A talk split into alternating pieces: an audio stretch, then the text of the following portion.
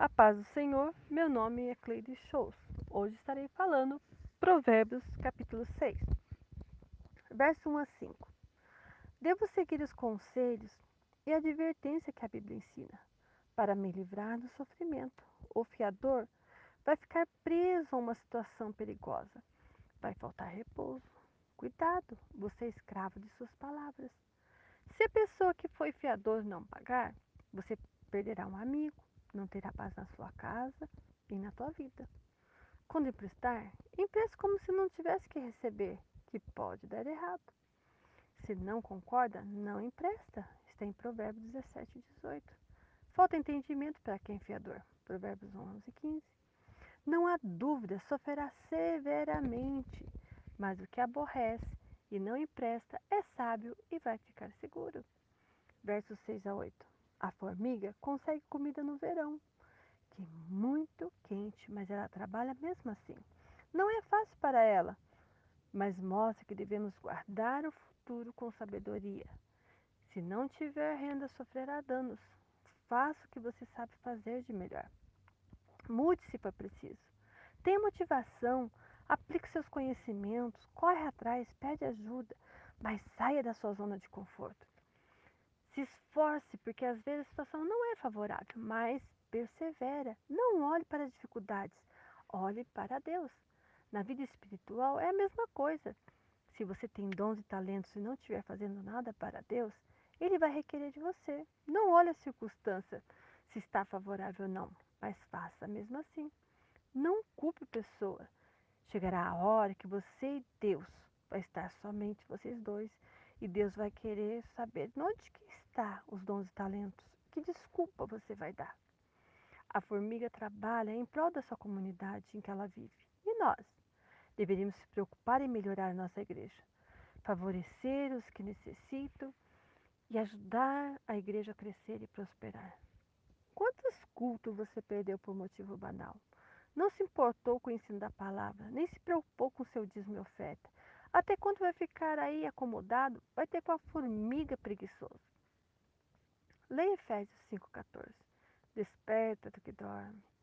Muitos não têm preguiça para o trabalho, nem para o passeio, nem para a vida secular.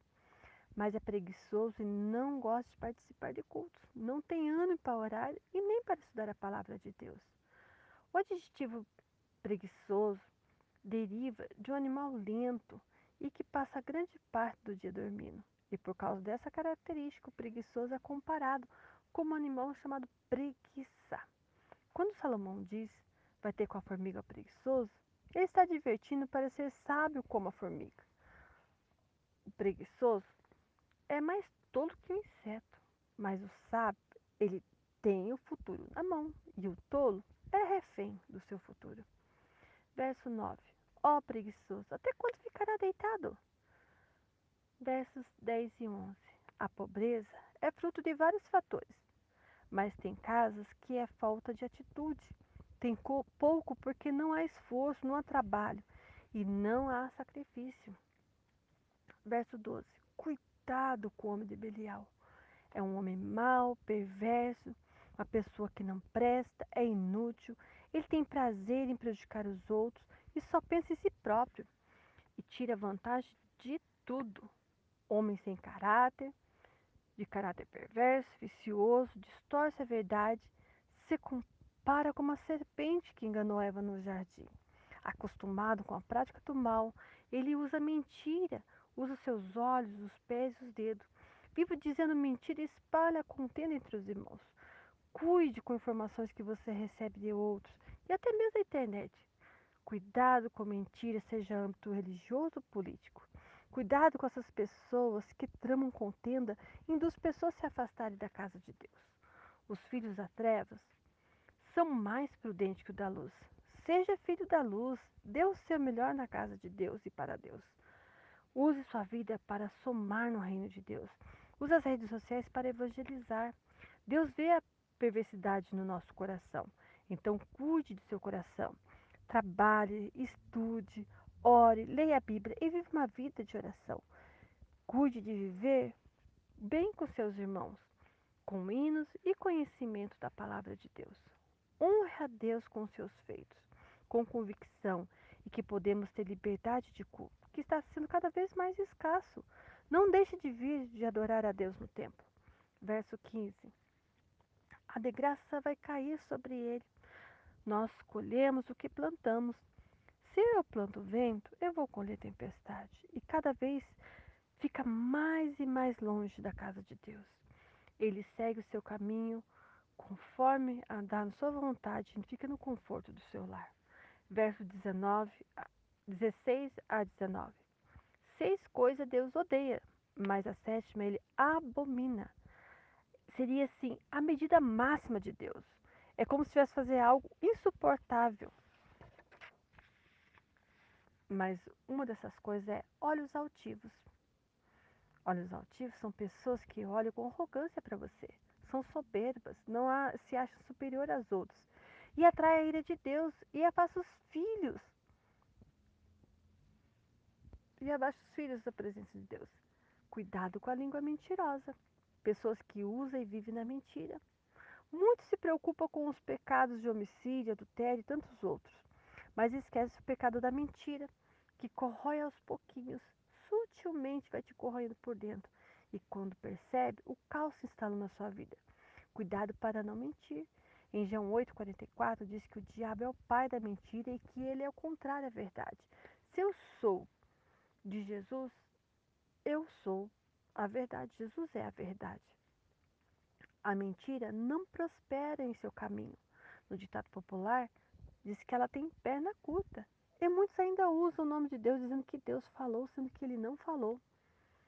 Por isso, estude a Bíblia, não vai atrás de profecias falsas. Se Deus quer falar com você, primeiro ele usa a palavra dele. E esses atraem o juízo de Deus, que usa de engano. Deu aqueles que derramam sangue inocente. Mortes por assassinatos, pessoas que são negligentes ao socorro, caluniadores e difamadores da obra de Deus. Pés que correm para o mal.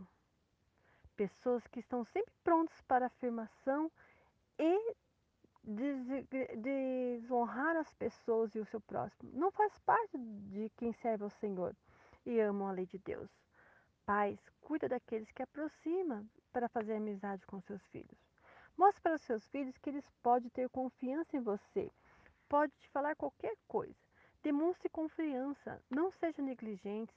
Corrige seus filhos. Não enche de presentes.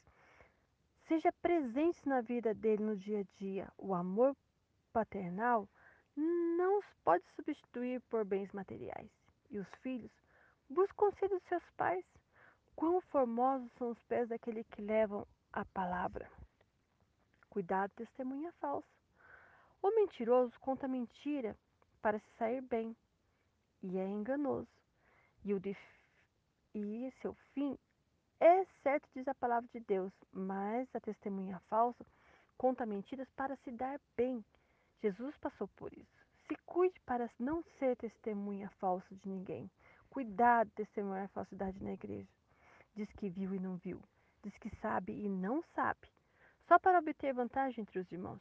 Esse não prosperará no caminho da verdade. O exemplo Estevão.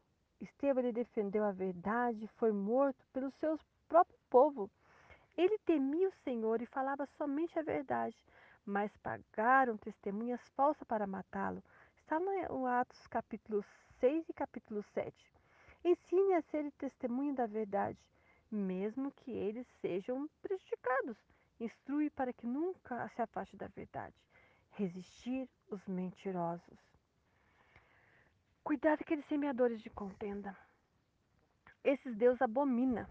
Pessoas que provocam a ira de Deus, que falam que não deve, pessoas que provocam contendas, confusão, alimenta o coração dos outros para sair da igreja. Ele cria dissensões entre os irmãos. Eles desencadeiam conflito entre os irmãos da fé. E também gera conflito entre os parentes também. Leia Tiago, capítulo 3. Quem entre vós é sábio e inteligente, mostre mansidão de sabedoria, mediante com digno proceder às suas obras, mas pelo contrário, tende um coração inveja e amargura, sentimentos facciosos. Nem vos glorieis disso, nem mentais contra a verdade. Mas a sabedoria do alto, ela é pura, pacífica, indulgente, tratável, plena de misericórdia e de bons frutos, imparcial, sem fingimentos, é em paz que semeia o fruto da justiça para aqueles que promovem a paz.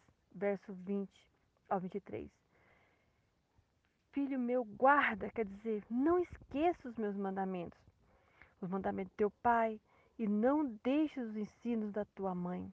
Segue as instruções deles, obedeça. Eles são falhos, não são perfeitos, mas honre mesmo assim e terá vida longa com saúde. Pais, têm sonhos para os seus filhos e quer que eles vão muito, muito bem mais longe de onde que nós fomos. Quer que seu futuro seja de bênção e os filhos só dão valor quando estiver na adversidade e não tiver quem aliviar o seu sofrimento. Leia Deuteronômio capítulo 6. Cuidado com as trevas. Elas são caminhos de morte, mas o caminho do conhecimento clareia, como diz lá em Salmo 119, 105. Lâmpada para os meus pés e a tua palavra e luz para os meus caminhos. Verso 24 a 26. Se você despreza meus conselhos, você não vai viver. Desvie do mal, busque viver no entendimento. Essa mulher não é para você tenha uma vida de retidão. Verso 27 a 29. Se brincar com fogo, você vai se queimar. Parece normal aos olhos e até atrativo, mas o fogo consome e destrói. Quem segue por esse caminho está fora de si. Somente quem quer ser destruir pratica tal coisa. Verso 30 a 35. Todo mal que se pratica terá consequência nessa vida e na vindoura. A amizade com o mundo é inimizade com Deus. Se voltar à luz da palavra de Deus e se arrepender, seu pecado será lançado no mar do esquecimento. A Bíblia diz Romanos 6, 23. O salário do pecado é a morte, mas o dom gratuito de Deus é a vida eterna. Deus abençoe a sua casa, a sua família, em nome de Jesus. Amém.